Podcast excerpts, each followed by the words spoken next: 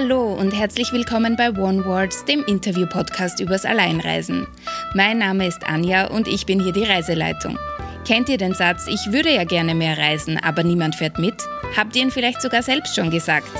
Mich hat dieser Satz dazu inspiriert, diesen Podcast zu starten und mich mit Solo-Travelern über ihren Zugang zum Reisen zu unterhalten, um im besten Fall euch anzustiften, selbst loszufahren und die Welt zu entdecken. Ich fand es immer super schön, wenn ich halt wirklich in eine Kultur eintauchen kann.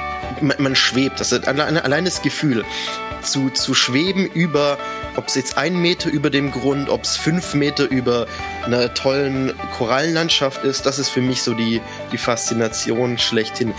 Wenn mich über Freiheit, über Liebe, über Reisen, über Offenheit, über das Menschsein und sich selbst entdecken reden, dann gehört es doch genauso dazu, auch mal zu sagen, hey, ich bin traurig oder ich habe Heimweh oder ich fühle mich verletzt oder was auch immer. Ne?